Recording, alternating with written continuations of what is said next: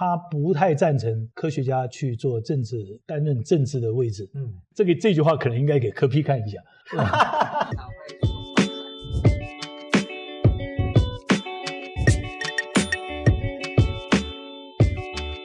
位朋友，大家好，我是周云，欢迎收看 Case 说书人。我们今天请到的是台大化学系的陈竹廷老师，这个陈老师也是我们这个化学系的这个贝多芬老师啊，听说。在这个 Facebook，如果打老师你的名字，看到一个贝多芬的肖像，那那个就是老师你本人，对不对？没错，有人叫我贝多廷，贝多廷。OK，是。那这个今天陈老师想要来跟我们聊的这一本书呢，叫做《大师说化学》。原来中文版在一九九八年第一版的时候，原来的书名叫做《回荡化学两极间》，英文的原书名啊、哦、是 The Same and Not the Same。那英文的原书应该是一九九五年出的啊，现在大家在书市上应该大概就是看到新版了啊。对啊，这本这本蛮新的，嗯，距离现在才不两三年而已。是因为二零一六嘛，就是才刚翻新这个第二版出来。那老师今天特别带来这个他手上的这一本，是我一看封面我就跟老师讲说，这个应该是九零年代的书，就果然没错。我不知道为什么那个年代还是那个系列，天下好像有一个感觉都是这种。画个画还是？Very good sense。是是是。好，那老师，我们呃一开头，我们从作者讲起好了。这个作者 Hoffman，好，他是大概怎么样的一个人呢？呃，他的原名原名就是 Roald Hoffman。嗯。呃，Roald 这个有点难翻译。嗯。呃，我把它翻成罗奥德。啊，是。可是我们等一下去称呼他 Hoffman 很容易嘛？Hoffman 一听就是一个。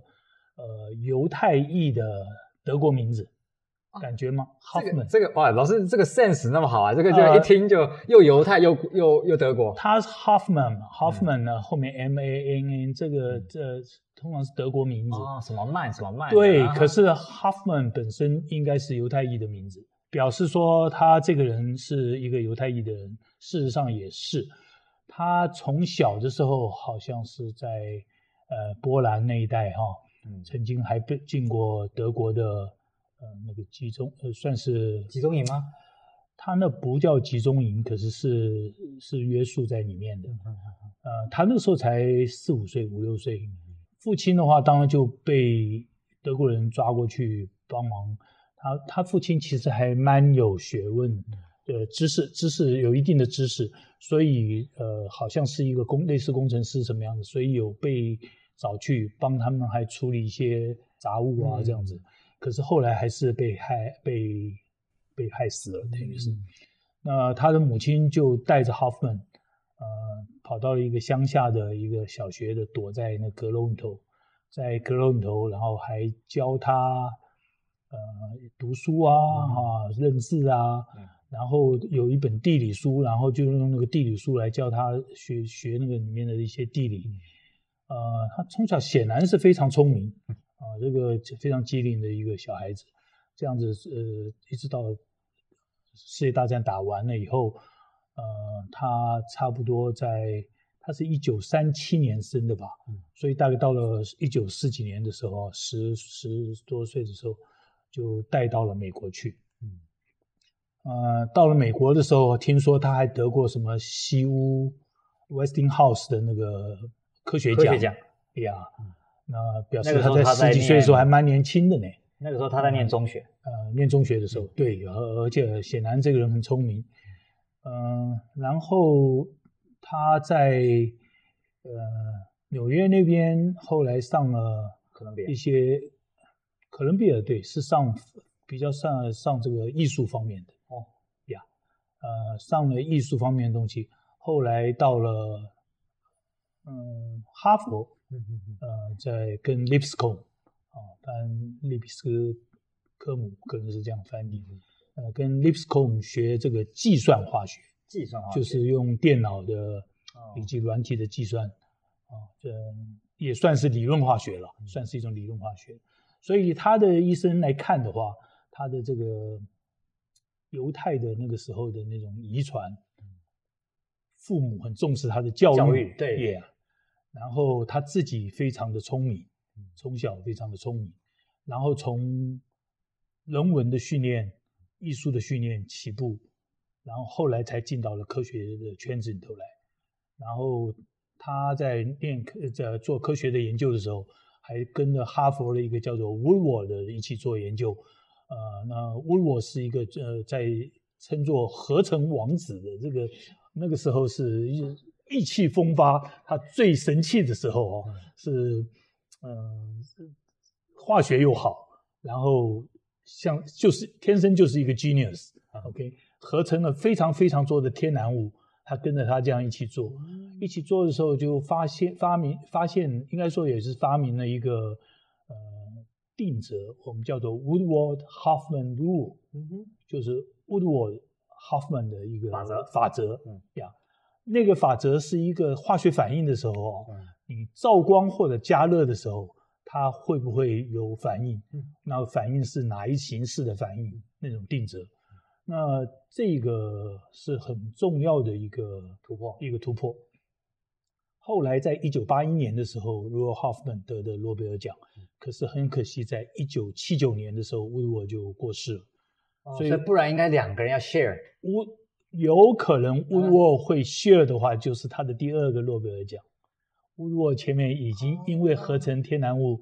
得了一个诺贝尔奖。这合成王子本来就有一座诺贝尔奖，本来已经有一个诺贝尔奖。哦，所以 Hoffman 在跟着他一起做的时候是非常好的一个工作伙伴。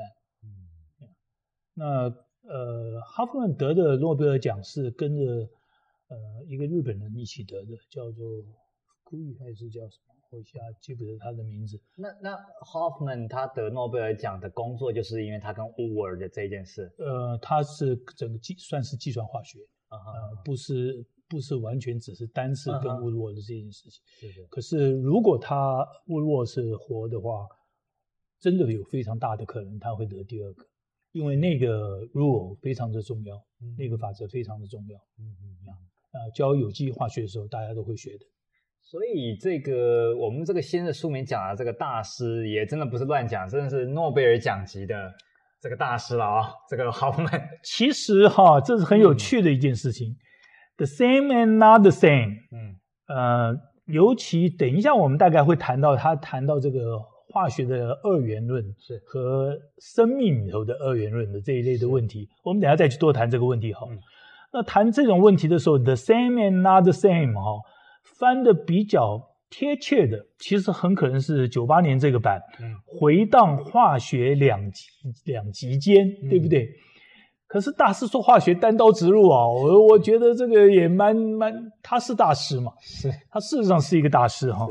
呃，倒是这两个书都有附题，我把附题也念一下好了哈。啊、你看九八年这个版哦，是寻找美丽而感性的中间地带。嗯 这个其实，他这个中间地带也是这个中文人帮忙想帮忙想出来的，因为英文看不出什么中间不中间。对，呃，新的这一本这个版的话，他写什么？理解世界必修的化学课，这个就比较通俗一点哦。嗯，这个这个新的这个版本，显然他 不知道怎么讲，卖书的意图可能是大一点了啊，可能这个这个感觉比较像是啊、呃，有一点。带一点，就像他写的，有点感性，跟他的原文的那个贴切度是是比较好，比较比较往科普，然后有一点带一点人文风情的啊。对，那这个就比较有点是说理解世界，然后要修化学课，要获取知识，要获取知识，要获取知识，强调获取知识，而且是大师授课。哇，这这这个说不定也是一个事实啊。呃，这本书我看完了以后。我觉得这非常可能是因为 Rudolf Hoffmann 他事实上从二十多岁进到了呃康奈尔大学以后，到现在名誉教授都还在康奈尔大学，表示他从来没有离开过那里。呀，他纽约州的康奈尔大学 Cornell，OK，那我猜这一本书很可能是他在 Cornell 给了一个类似。给 liberal art 学生的通识课啊，就是他不是给科学学生讲的化学课，他是给一般这个文科学生或者是文艺方面的这些学生的一个化学课。我们现在大学开通识课的一个 idea 就是老师你讲那个 liberal art，比如什么博雅教育的这种概念是没有错。他的书里头很多的地方，他其实谈到了物质和心灵的两个层面。嗯，呃，这个化学本身，他就用了一个字来说明。嗯、他说，呃，用 interest。你还记得他在他的序里头，他提到这件事情。他说 interest 这个字啊，本来在就有一个字根是 inter，是介于两个之间啊。inter 就是在嘛。对对对。那后面呃 est 那个 esse 对是本质的意思。他说在两种很不一样，嗯，或者又有互相对比对比的这样子的本质中间，它有一个。在两个之间有一个，就像这边讲的中间地带的回荡，啊啊啊！那那这样子的意思的时候，他用这样子的角度来谈化学，其实我觉得真是，呃，也不只是为了学生，就是比较偏文史、文史或者艺术这一方面的。他本人就是兼具科学家与诗人的这样子一个人。哦，他本身还有他，他本人写诗的，哦，他还写诗啊，他写诗的。是，所以他用他这个诗人的这个眼光，嗯，来看化学这个领域，对，写成这本书，对，是，所以是物质世界和心灵世界，他要兼顾。啊，是，老师就是我们讲说这个两极间，我其实我看的时候，我在他这个 introduction 前言的时候，我有看他阐述到，就是说他用这种二元，嗯，哦，这种 contrast 的对照的二元的两极的这种概念，然后来总括。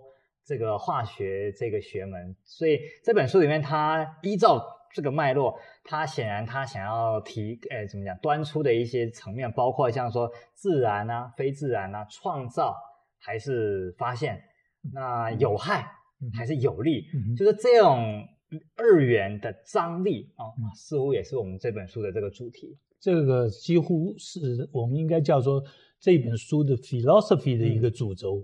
啊，他写书的时候本身就有一个 philosophy 在后面。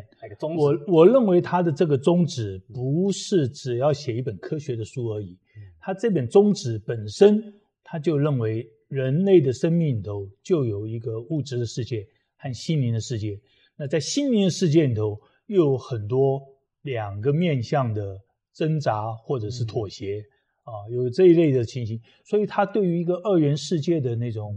呃，直觉使得他在这本书里头的主轴的宗旨用到了二元论的这种像这种思维。而且老师，我觉得他里面有一段话，我觉得蛮精彩，就是说他说会去问这一种啊，你说有害还是有利？嗯，哦，是自然还是非自然？这种二元的区分会有这种问题的。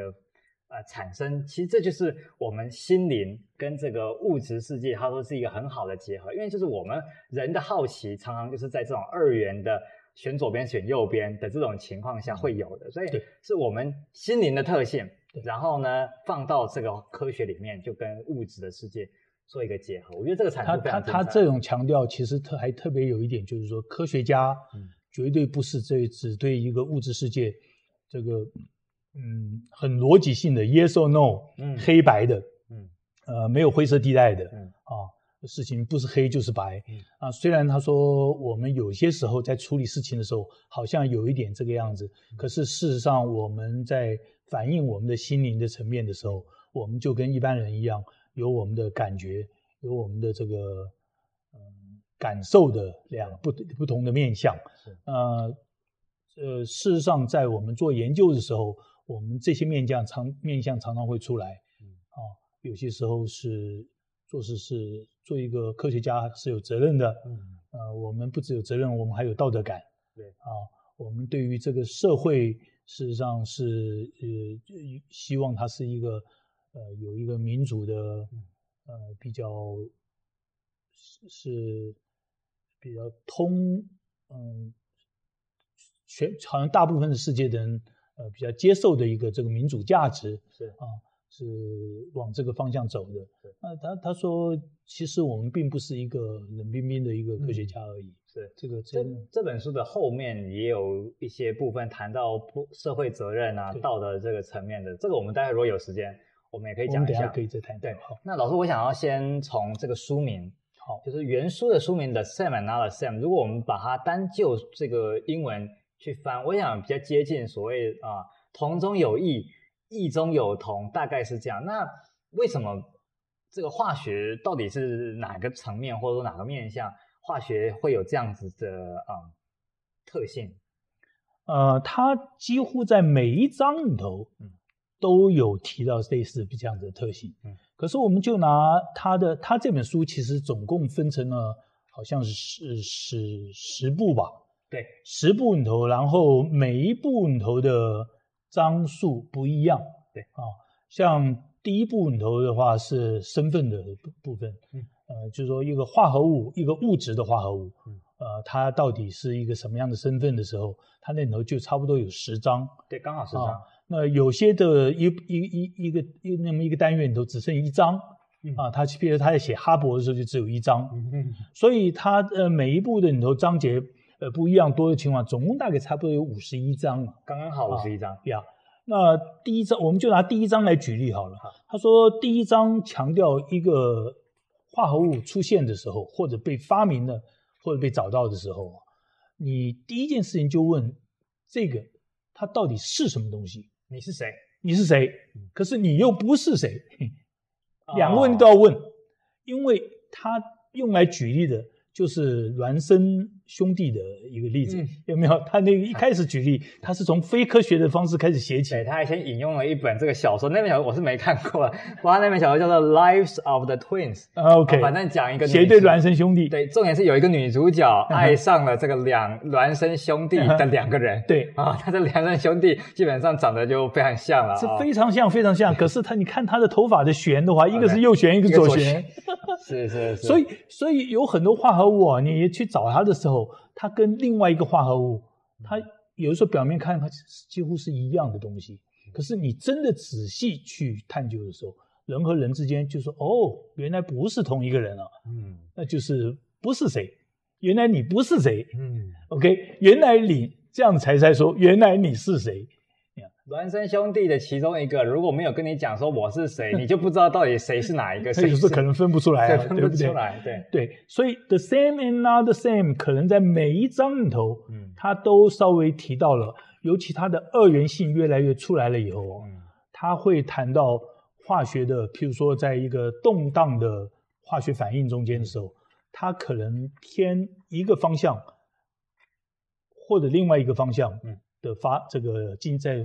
化学在进行的时候，两个不同的面向在激荡的时候，嗯，呃、你仍然可以问，这两个面向之间是相同的呢，还是不同的？老师，你说是一个化学反应的这个两个面向是大概是怎么样的状况？譬如说我们在讲平衡的时候，嗯、化学平衡，化学平衡，化学平衡其实是两个物质之间 A 变成 B 的物质，那 B 也会变回也会变回 A 的物质。可是有的时候 A 可能占了百分之九十九啊，B 占不到百分之一，那你感觉这这个系统就全部都是 A 的。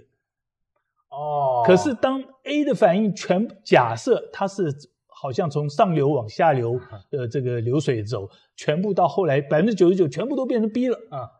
那你 B 看起来都有百分之九十九，A 不到百分之一的时候，你就看得起来不觉得有 A 了。可是事实上它在进行的时候，这两个中间。永远有 A 和 A 到 B，B 到 A 同时在进行的这种状态。Uh -huh.，OK，那这个时候你在他说 the same and not the same 的时候，uh. 你也会说它的这个动态平衡的两个面相是啊，到底是有相同的面相呢，还是不同的面向？Uh -huh. 我懂，我懂，我懂。OK，因为其实它双向的都在进行，可是有的时候偏一边，那好像只有它没有它；对，有时候只有另外一边没有这一边。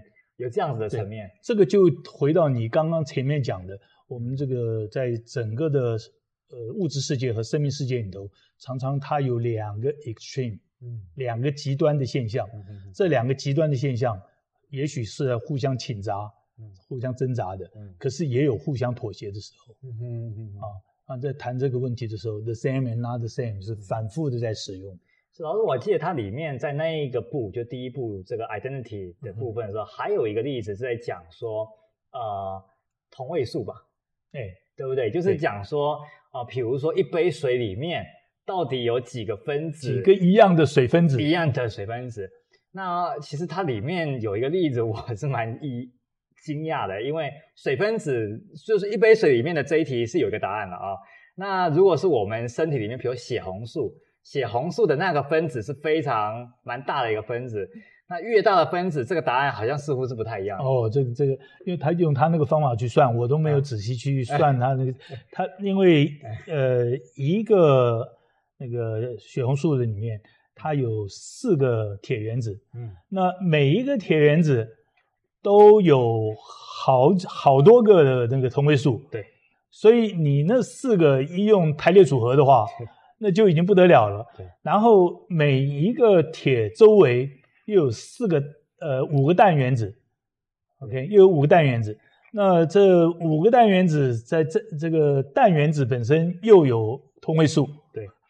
你然后碳原子也有同位素，而且重点是它的那个碳又有几千个。呃，碳的我们平常讲碳有有碳十二，有碳十三，有碳十四，这都是它的同位素嘛？都是它同位素。然后但是在血红素里面有几千个碳，对你你你你那么多的数目的这个。排列组合的时候，你要找到两个血红素，嗯、它连里面的同位素都完全一样，嗯、几乎是不可不可能的事情。是，所以是 not the same。对，可是血红素那样子的分子在我们身体里头进行化学反应的时候，它确实性质每化学性质每一个都一样，the same，the same。嗯，因为它这个就很妙，因为这个可能就是。关键，如果以我们这个怎么讲，原理上来讲，就是因为化学反应只跟，因为我们的分子有原原子嘛，对，原子里面有原子核跟外围的电子，那我们的化学反应其实是只跟外面的，只跟外面电子有关。那因为同位素是原子核不影响，同位素是因为它原子核里面的这个中子数不太一样嘛，但是重量虽然不一样了，可是外面的电子数一样，所以它还是有一样的性质。对，讲到重量的话，它特别提到。你一个血红素里头氢原子有多少啊？氢原子才才是几几千上万的。嗯，是是是。氢氢原子比碳碳还比碳还多个，对，四千多个，对不对？那氢的话有自己的同位素就有有氢、氚、氘，就有三种。对。那当然氘的反比例很低啊，可是氚的比例就应该是不算少，应该是氚的比例最少，因为氚有两个，对。它那个是气字头，底下两两个的是两个直两直的，两直的是刀，呃，轻刀穿，轻刀穿，轻刀穿。那三个的话就是穿了嘛？对，那因为越重的它越会衰变嘛，是这样吗？越重的越会衰变，对不对？所以氚所以氚的比例很低。是，他就讲说，所以也有可能水 H2O 里面有很少很少机会的，搞不好它那两个氢是两个穿嘛。对，但是他说那个机会，那个机会太少了。但是那个水可能，如果都喝纯的那个水，可能不是很健康。呃，其实两个都是刀，机会也不多啊哈。一个刀一个氢的机会倒是不算太少。哦，这样子。对，这是按它比例来的嘛？你排列组合了以后。是是是。所以我觉得他这个例子就讲这个同中有异，异中有同这件事，就还蛮巧妙。那个不影响化学反应呢？是对呀，的确你注意到了它的重量就不一样。对，原子量不一样，分子量不一样。对，这个如果没有说科学家们这个研究啊，我们这个这个也是没有办法说鲜艳的就想到，你两个不一样重的东西，结果它作用起来的效果是一样的。哦，我们这是真的是用他的例子来看两个孪生，不管是兄弟也好或姐妹也好，啊，你在他们身上可以找到太多相似，极为相似，可是仔细去辨认、辨认、辨辨识的时候又很不一样的地方。是，OK，这个的确是如此嘛。呃，性格就差别很大，嗯说明他的这个胃口，嗯，也有差别。是，他一个喜欢吃辣的，一个不喜欢吃辣的，像这种事情，对不对？一一翻两瞪眼，那就看出来了。他小说也例子说什么，一个抽烟是左手，一个抽烟是右手。这个是我我很难想象有这种情形。我也我记得我也不太相信。如果如果这是孪生的，我在想应该 那个是小说的，是是是是。用用右手左手抽烟这种事情，我很难想象。老师，他这个比较文学化一点嘛？是是是是是是是是。那老师，那他其实用这样子的理路哦，他其实每一章其实也想要，好像也是要跟我们介绍一些。呃，不同的化学的领域吗？可以这样讲，比如说合成的也好，什么这一类是不是？它有些时候在同一个领域里头有就有两个不同的面向都已经在呈现。嗯哼，啊，你譬如说你刚刚在提到合成，嗯、合成是制造新的分子，创造，那就是创造。嗯，他特别在花一点力气把创造和发现，嗯，是在科学里头很不一样的两件事情。对，如果你自然界原来已经有的东西的话，你说是发现了，嗯，啊，原来有，可是你不知道它的存在。譬如说，呃，譬如说碳六十啊，碳六十这种是到一九八四年才被发现。嗯、啊、OK，那个发现了以后，很快的就拿了诺贝尔奖。嗯，啊，那个就是说，他们这个碳怎么形容这件事情？嗯，他说找到碳六十这样这个分子哦，好像科学家在花园里头走，然后不小心碰了一下，叠了一个狗吃屎，嗯，头栽下去以后栽到一个洞里头。看到里面有一个 像钻石一样的，从来没看到过的东西。这个举例也举得太太悬，这个对？这太悬了吧？哇，这个这是写小说了这个。不不过这这个差不多，因为你要知道碳六十这个东西哈，我们平常在烧的炭灰里头，大概多多少少，你要你说少到就是说一堆碳灰里头里面有几个碳六十，不是不可能啊。你如果用分子，我分子根本是眼睛看不到的东西。你说那个一大堆的碳灰里面，然后里面有一两个，那你也找不到的，因为你分都分不出来嘛。啊，是，对不对？那我们后来能够分出比较大量的碳六十，那个是那个说是会得诺贝尔奖，就是因为他用了这个石英，然后把石墨放到这个石英管里头去，用高热。啊，让它这个不只是燃烧而已，就是就是这个用高热，然后去让它呃算是烧起来这样子。嗯嗯。那在这种高热的情况之下，它才有大量的碳六十在在碳灰里头出现。哦。然后它用呃有机的溶剂把它洗出来。是。哎，这个这个这件这件事情为什么我会这么清楚？你知道？因为呃科学家在发现这件事情的时候，好像是九二年的。秋天知道用大量的方式去合成碳六十，那原来八四年的那个碳六十是用镭射去照，照出来那个量很少，呃，用那个石英管那样去呃加去烧烧出来那个量比较大。那个文章刚出来还没有真正出来的时候，呃，我们的某中原院士嗯在那个时候还不是院士呢。他就知道了这个故事，知道了这故事以后，然后就跑去找物理系的一个烧玻璃的那个呃老先生，好像姓许还是啊，说请他用石英管帮忙烧了一颗管子啊。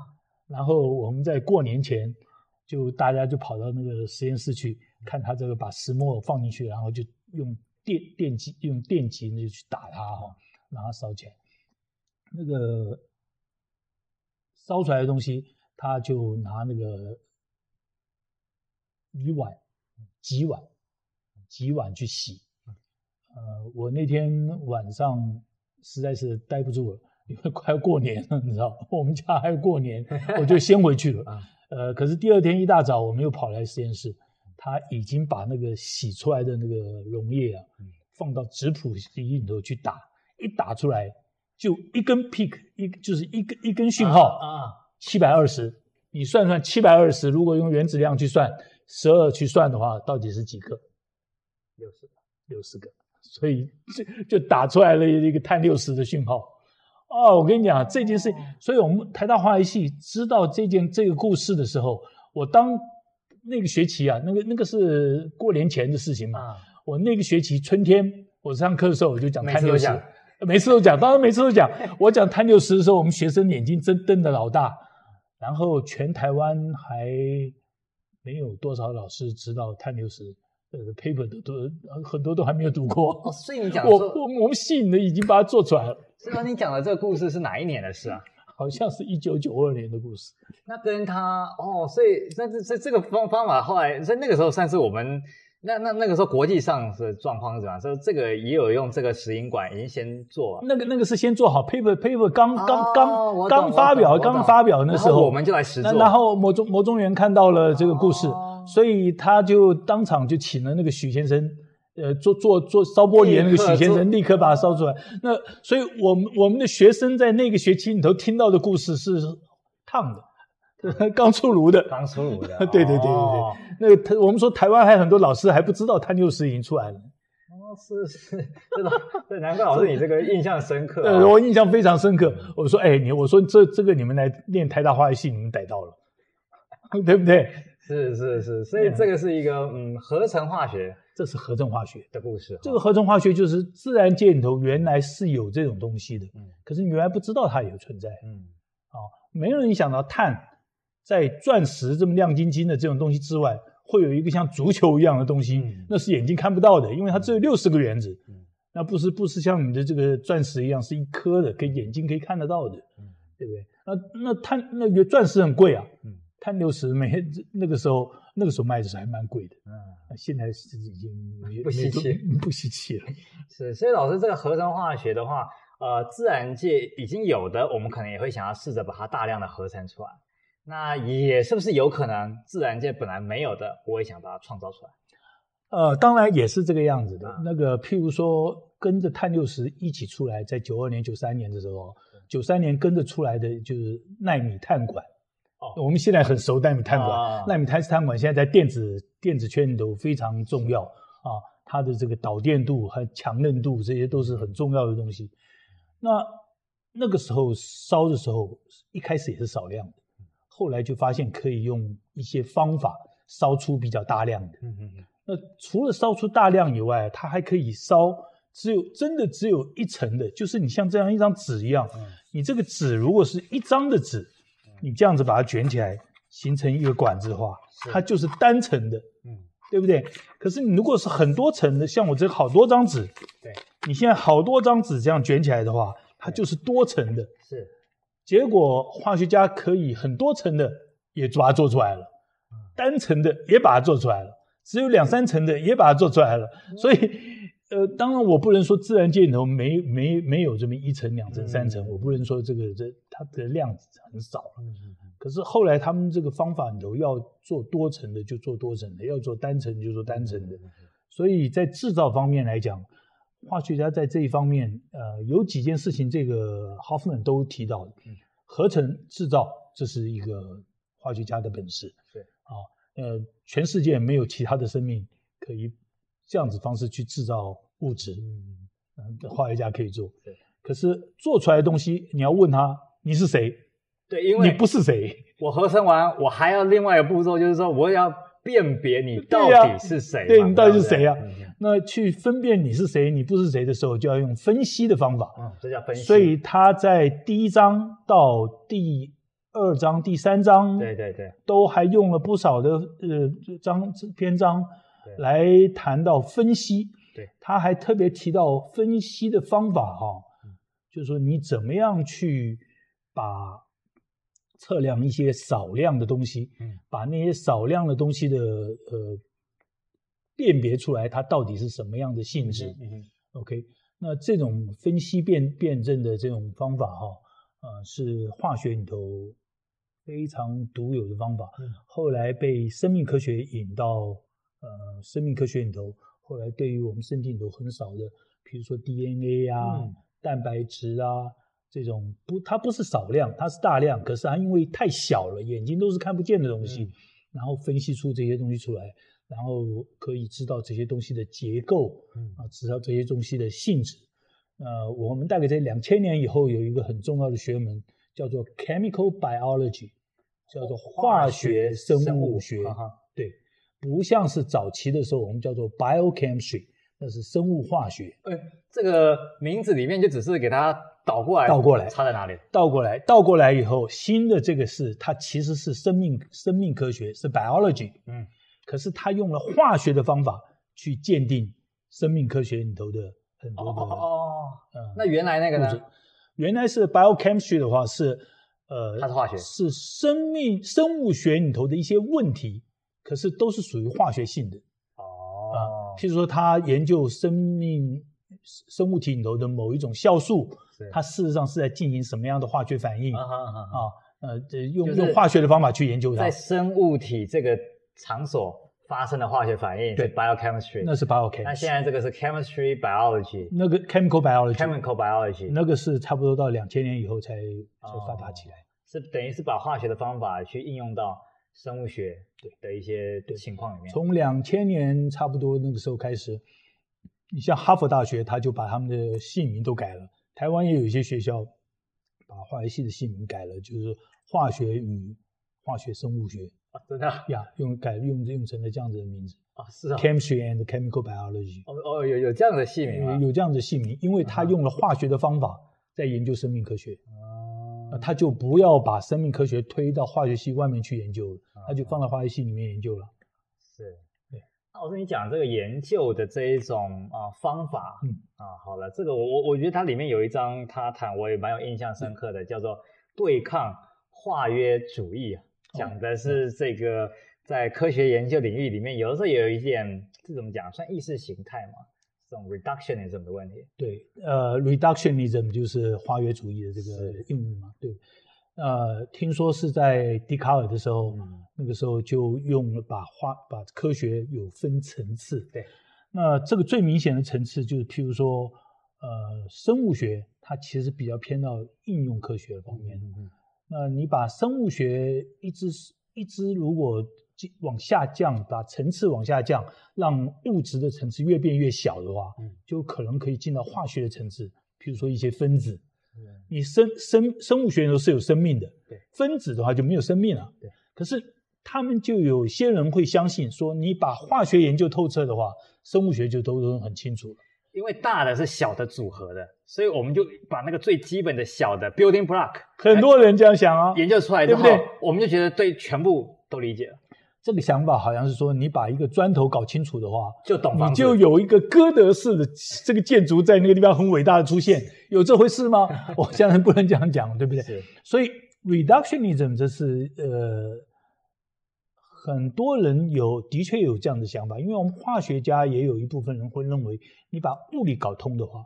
你化学就都都都化学的那些分子讲穿就是电子跟 这个原子里面质子跟中子在 它的 Coulomb field 库伦场里面。那数学家就说，我如果把数学搞清楚的话，你物理大概也就不必再做了。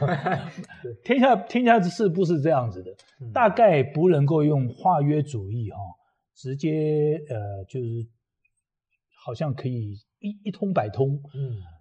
呃，Hoffman 也用了这样子的想法。他说：“你如果把层次下降的话，你有层次下降以后的新的问题会产生。嗯，那个新的问题会把你原有的问题岔离开你原来要探究的方向。是，那它就变成不是你原来的问题了。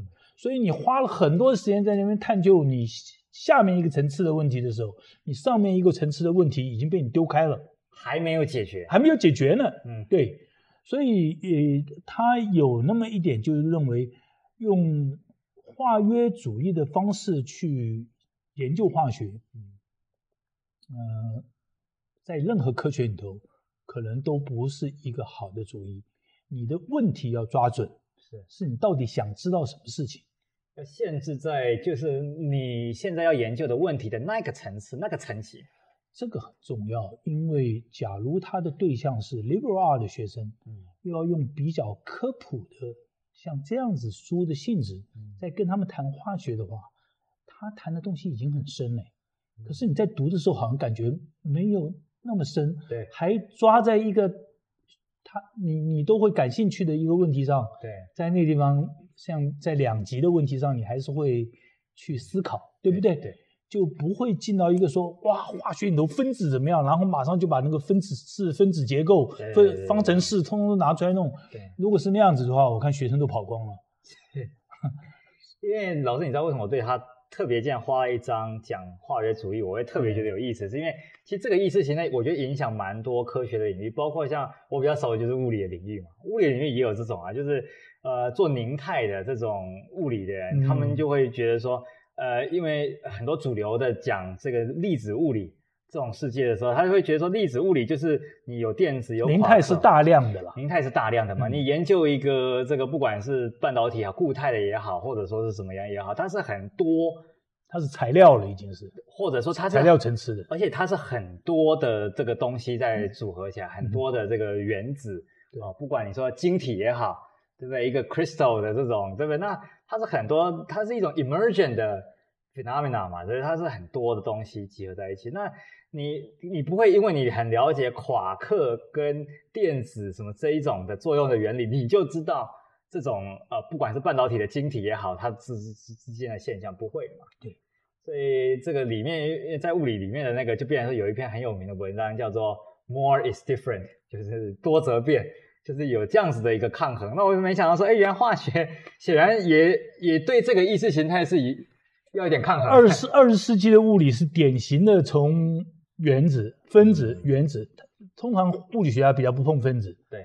呃，因为他知道原子弄清楚的话，分子就都都清楚了，所以他就研究原子，然后把原子一路往下做。哦，对，因为你能量越高，你就可以看到这个原子更细部的层次。对，然后原子又引出了量子力学，对，所以大家又认为电动力学弄清楚的话，大概所有的力学都清楚了。对，结果没想到后来这个统一论、统一场论一直没有出现。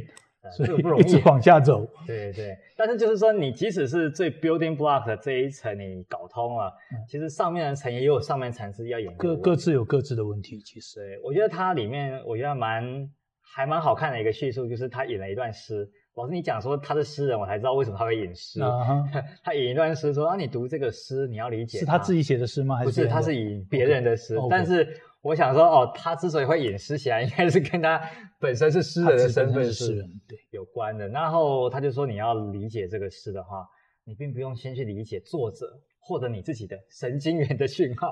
而且你还记得哈、哦，他在那一章前面，他还特别提到了科学家怎么样去写研究论文的问题。嗯，然后说研究论文用到了很多科学性的语言啊，对对对。然后科学家为什么要用这么不像讲人话一样的语言，对对对对对，去去写那么样子的论文，我相信有的人会觉得，就是科学家在筑一种知识的高墙，是不是？对对对，或者是像白色高墙一样的，对对对，你变成一个知识的一个 barrier。对，其实其实那个是为了专家之间比较容易的沟通，明确呀，他的确比较呃比较这个 accuracy 和 exact。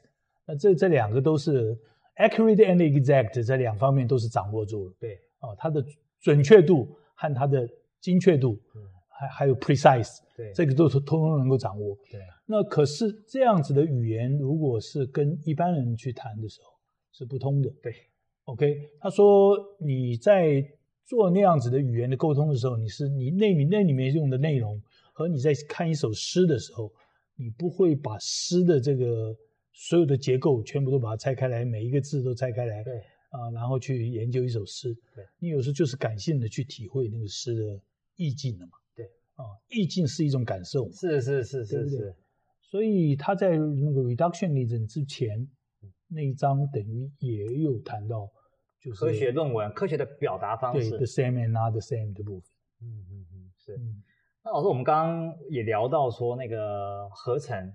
哦，还有分析的部分。那大家想到说化学的合成啊，常常就会想说，就像我们现在平常买产品，我们会强调说这是天然的，嗯，这不是化学的。意思就是这不是人用化学的那种，我觉得好像是带有一种邪恶的这种连结 去产生出来的。我跟你讲，我的小时候哈，我的外婆那时候都还是还活的。我的外婆她其实是裹小脚的，你就知道她什么时候生的啊。她如果如果我们去买一个东西来的话，她如果说这个东西是这个东西不好，这是化学的，那个显然是一个塑胶制品。他他他用的词就是说这个是化学的。对，嗯，这个这这你知道，所以老师你看你们化学好冤枉，他们没想到我后来就念化学。哎你看你们化学这个已经变成是一种怎么讲不不天然的，呃呃带有一种这好像比较。不好的这种的连结怎么变成这样子？我跟你讲，那我们来讲一个好的。嗯、那个书上书上提到那个有一个芝加哥的一个教授叫伊藤。嗯哼，伊藤在来那个来来我们信里那个访问的时候啊，来台大来我们台大化学系访问的时候，我们也有请他特别介绍他合成的那个分子是一个正立方体的那个。正立方体就应该一二三四五六七八八个碳啊哈，形成的一个分子啊哈，OK，八个碳可是只有一二三四五六七八八个氢，八个碳八个氢，因为你每一个碳去跟别的碳结合的时候，它要用了三个三,三个方向。啊哈哈哈。然后，所以它剩下碳可以有四只手，嗯，所以它另外一只手就去抓氢，啊，所以八个碳八个氢这样子的分子，这个分子这个分子是它用了好像是十几还是二十个步骤才合成出来的一个分子。世界上天然的没有这个分子，原因是这个分子天然的不稳定。嗯哼，啊，你可以想象它的三个方向应该九十度嘛？对。可是这个九十度是站在一个这个看在三个边的这个方向，你看是九十度。对。你如果把那个单边哦变成了球的话，嗯，这三个放在一起的话，能够好好的站在九十度的位置吗？不行啊，会挤在一起，你懂我意思吗？嗯、你那个三个直直角，如果不用三根线，嗯、你用三个球把它挤在一起的话，我跟你说三个球是什么意思？就是像像差不多橄榄球一样的那种球，嗯、要把它哦要塞，可是要同一个头，嗯、那个头要挤在一起，嗯嗯嗯、就是那个顶点，嗯、三个球的顶点要挤在一起，是是是。那可是三个球指到三个不同的方向，嗯、你要希望指到九十度，啊、嗯，它那个不是不是很不好挤的，对，对不对？它不是九十度嘛，对，所以这个我们叫做立方碗，立方碗。啊，碗就是火这边一个碗，那个烷，啊、立方碗的这个化合物是自然界没有的。结果做出来以后，它的确那个九十度不是刚刚好的九十度，是有一点弧度的。每一个方向都有一点弧度。他把这个东西做出来了，这个叫做创造，这个不叫发现，因为自然界到现在不可能有这个东西，因为它不稳定。是，OK，他硬是把它找到找到一个门道，把它合成出来。哦，那当初合成这个，它这个立方碗本身为什么会想要去合成这个东西啊？他觉得那个分子很漂亮。哦，所以是纯。呃，对不起，你要找你的女朋友的话，他要找他的女朋友。所以，Okay, 他就觉得这种分子很漂亮，没有人把它做出来，他就是要挑战一下。哦，这个我站在大众的立场，还是要问一下，你为什么要做这个？对不对？有时候科学家这个做也是要说服一下大家。有些东西是因为自然界有，嗯，他说我们去合成看看。对，啊，你看到他其中有一段在写，呃，食虫。那个虫，他把那个食虫油合成出来，嗯、发现食虫油真的丢到水里头去的时候，鱼会跑开，对，鱼就是鱼会不吃。你一样，你就是涂了你合成成功的这个油，对的时候呢，那个鱼吃了之后立刻吐出来，它立刻吐出来，它不要，不要。可是另外一个制造出来的是什么？它去想去合成蟑螂的。一种好像是费洛蒙性的那种，就是说像费洛蒙一样那种东西，食蟑螂会产生，他们想要吸引对那个雄的蟑螂，想要做这样的，结果那个结构弄错了，合成出来就不对了。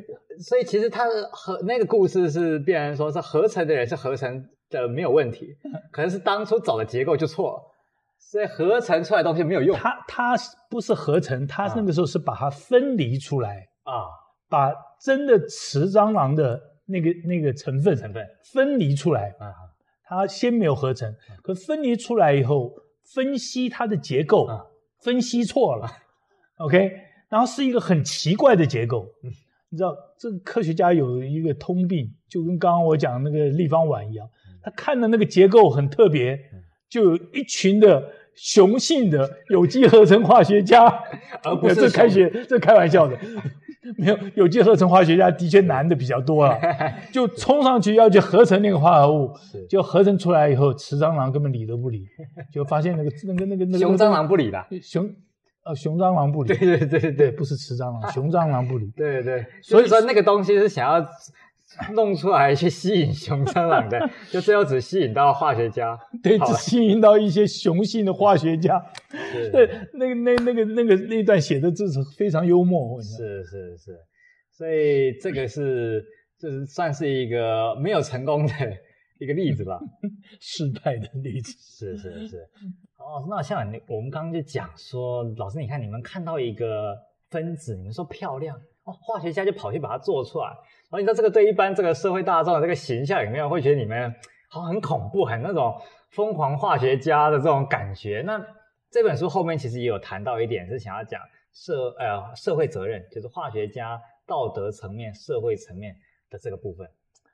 呃，我们的社会形象哦，说老实话，嗯、呃，他在书里头有一些地方特别提到，我们的一般社会形象反而是比较不好的。他他们觉得这个在这个世界上很多被做出来的东西哈、哦，不自然的，对，对这个不自然的东西，可能就对这个自然界有有害，对，有危害性的。因为以前没有的，现在你给它创造出来，感觉是一种未知。很恐怖。他的讲法是说，在呃一个两极的世界里头，嗯、我们其实有道德，也有责任感。嗯哼，科学家不是没有道德和责任感的。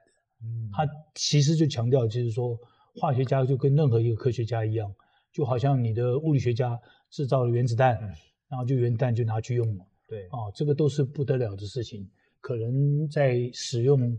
任何一个新的发明之前，都应该要小心谨慎。它对于人类的影响是正面还是负面的？所以他的立场比较讲的就是说，科学家应该要对他等于说他发现或者说他创造出来的这个东西，要可以先预见说可能的影响，然后要站出来要讲话。啊，另一个面向当然也不只是说对于发明的东西呃的问题，而是对于我们自己。他不是提了一句话，他说他不太赞成科学家去做政治，去去担任政治的位置。嗯，你有没有读 读到他？嗯，这这个这句话可能应该给柯 P 看一下。哇，这个科学家他说，科学家可能做的比别人不见得差，可是科学家也要有一个自信。嗯，你做的也不一定比别人更好。嗯，他用哈勃来做的例子。哈勃是一个，呃，二十世纪初，呃，第一次大战的时候，就呃发明了那个制造氨的啊，是是呃那个合成手段是，它而且它合成氨是用氮气和氢气合成了 NH 三，就是氮和氢的那个分子是，是 OK 这件事情不得了，因为 NH 三可以拿来做。呃，爆炸物是没错，嗯、它最主要其实是拿来做肥料。嗯哼，所以你他他知道他拿来做肥料的话，它可以养活多少的人呢？那个就是说饥荒的人都都可以有东西可以吃。对啊，所以那是不得了一个贡献。嗯、所以他在一九一八年就拿到了诺贝尔奖。嗯、所以他是用氮气和氢气两个在空气里头或者说都有的成分。或者是把水分解掉以后就有氢气，对，空气里头就有氮气，对，就拿来把它和用催化的方式，而且它这这个催化的方式很特别，它氮和氢可以往氨，嗯，合成，氨又可以往氮和氢方向分解，是，所以它就是我刚刚说的平衡的动态平衡的，呃，这样子的一个化学反应。那他很早就发现这个反应，所以他可以控制它的压力，控制它的温度，还用了催化剂把这个反应控制的好好的。是，这这这个贡献拿了一九一八年的化学奖。可是他大概在一九二二几年的时候，后来跟着呃这个纳粹，还做了不少事情。嗯，很多人一直在怀疑他那个时候其实不想把他的 job 丢掉。嗯。可是他到了一九三几年的时候，终于忍不住，他辞掉了他的工作。嗯，他好像一九三三年辞了工作，可以一九三四年就过世了，表示说他这个人其实在这件事情上的挣扎哦，在二次世界大战之前，他跟着纳粹所做的事情，他心里有很多应该是有些煎熬，煎熬。原因是因为纳粹要他去合成毒气，哦，包括什么光气啊。氯气啊，这一类的东西，，OK，它可能有一些煎熬，嗯嗯嗯，呃，所以这个不只是说刚刚说我们合成出来的物质是有呃两极的挣扎，嗯，人本身的心灵里面，在我们的责任上，我们有时候就有一种两极的挣扎，是，呃，这是人的本性，嗯，呀。像他用花了一章，就只用那么一章去提哈勃，嗯嗯，呃，就是谈到他在科学家科学家这个在世界上的时候的两难。你你知道他也是犹太裔的，哈勃，他哈勃是犹太裔的，呃，可是哈勃他有很多的犹太裔的同事都被纳粹抓走的时候，他还挺在他那个工作上啊，继续制造毒气。我相信这件事情他自己可能有一点点。啊、哦，我知道。很多人认为他是硬着头皮在那边做。嗯嗯嗯嗯。所以这个也有一个章是讲这个化学家的挣扎的一个故事。是。是。那老师，那我们这个节目也要录到这个最后。嗯。老师，你有没有觉得看这本书或者怎么样？这个最后想要跟观众朋友分享的？OK，讲到这个的话，我们其实在谈天的时候也稍微提到一下下，我就用我这本书它的。梅书梅上面，我曾经写过一句话。啊、老师你自己那个读的时候，老师你有写眉批是不是？我有写了一句话出来。嗯、啊，呃啊，我先把这句话找出来念给大家听，我是怎么写的哈。好啊。我说：生命总在期盼永恒，然而永恒与生命的缘分总是何等的浅薄。这句话好像有那么一点点，人在谈生命的时候。不论古今中外东西，都希望活久一点。对，这种是人之常情。对，从以前就、哦、不是百分之百，也是百分之九十九，大概都是长生不老。在希望，那以前的皇帝就希望长生不老嘛，对不对？那即使不谈长生不老，我们在我们的生命的价值里头，很多比较永恒的啊，譬如说金子为什么贵重？它从来不改变。对，啊，它是好像是像是永恒的。太阳为什么在我们的星球中间永远是最伟大的星球？因为太阳我们现在知道它烧了五十亿年了，可是实际上对人来讲就是永恒的。啊，它就一直在那里放光明。啊，所以对于永恒的意义的追索，好像是一个无穷尽的追寻。是啊，可是，在我们自己的生命里头，真正的永恒啊，不管有信仰也好。没有信仰也好，我们的缘分其实跟永恒之间常常是沾一沾，好像就没了。是，就是其实基本上就是跟永恒没什么缘分，没什么缘分，基本上要要要摸到的时候，好像就就就就跑掉了。而且也正是因为跟他的，就像老师你讲，缘分浅薄，所以我觉得人又对永恒这件事情又更加的期盼。对。东东方人，东方人说什么？到了过过了什么桥以后，喝孟婆汤，啊、对 对不对？喝了以后就回不了头了。这个可是有些人说是什么？还没有到的时候就被赶回来了。可是有些人喝了就过过不了头。可是事实上，我们真正在人世间，跟我们呃逝去的亲人，嗯，能够碰面的机会，有这种缘分吗？都是听听来的。对，其实很很少。对。也不只是说是这种阴阳两隔也好了，嗯、其实说在活着的这个时候，其实很多事情你真的能够呃维持多久的，基本上也。我觉得这一句话我写在他的最后一章。事实上，他最后一章除了把前面第一章到最后整个做了一个整个 over overview 的这个回顾，纵观的回顾以外，呃，他特别把二元拿出来。说，这人在这个二元之间，嗯、呃，他用了希腊的神话，嗯啊，用那个像有马头马人头马身的这样子的那个克隆克隆马人的这个来想，也把普罗米修斯这种神话都提出来讲，是就是说，呃，他认为马人是一个好像是很多人的人生的导师。可是他在自己的生命之间要寻求长久的呃生存哦，嗯，事实上好像也是嗯可遇不求不可不可遇不可求的这种情形。那很多事情在人的生命的两极之间，嗯，它其实也是呃我们叫什么缘浅，嗯，要怎么讲呢？啊，这个很很很很很很薄的缘，是，真真要追求的是常常追求不到的，是，嗯，对。哦，那你知道，我其实我讲到这个，我就想到说，好像是在荷马史诗，嗯，哦，里面还是什么，然后他就讲说，呃，因为那个那个故事讲的大概就是说，这个天神吧，天神就是比较永恒的那一段嘛，那人就是有限的，是不是 immortal 是 mortal，是是会会会会死掉的这样。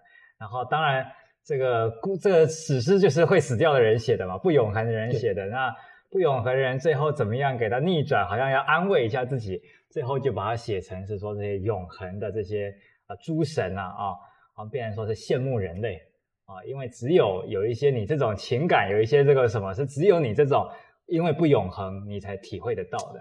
所以 Hoffman 他等于强调了我们物质世界在科学的角度来讲也不是黑白分明的。嗯，哦，是这个。呃，很多人对科学有时候有一定的误解，嗯，觉得，譬如说像刚刚讲的 reductionism 的时候，还有想到我们发明事情的时候，好像永远是发明东西，好像就是都是不得了的发现。对，可是事实上很多事情不是黑白分明的，呃，我们生命中间有很多事情就不是你想要的东西就通通都有。然后你不要的东西，永坏坏的东西，永坏的事情永远不会来，都很干净呀，都是干干净净的，不不不是这样子的。我们的生命本身就是在模棱两可之间，可以说是一种挣扎。是，生命本身很多地方是一种挣扎。是，啊，你对生命越近前，越 serious 就是严肃的。对，你的发现那个挣扎有的时候是越辛苦。对，啊，可是他。又不能说是，如果说是完全没有缘分，永远没有机会，那我们就算了，我们也不要追求。是是，是。可是常常就是追求快要追到的时候，好像哎差那么一点点。是是，是。这是不是在我们生活你都常常看到的事情？对对，就是好像勾得到，所以才跑过去想要试图抓住，但是要抓的时候又又好像烟烟飞云云灭的样子。是是是。好，那老师，我们就这样做结好了。好，我们就谈到这个地方，谢谢，谢谢。